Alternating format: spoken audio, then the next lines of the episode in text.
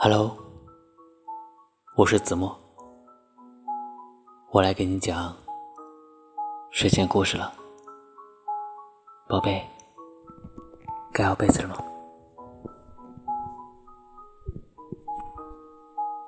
今天给给你讲的故事叫做《小蘑菇和小刺猬》。故事呢是这样的：小蘑菇长在森林的最深处。平时少有人来。有天突然下起了雨，一只小刺猬迷路了，正在雨中乱窜。喂，你来我这里躲雨吧。小蘑菇伸展开自己的身体，对小刺猬说：“你的伞可真棒呀！”小刺猬害羞的低着头说了一句：“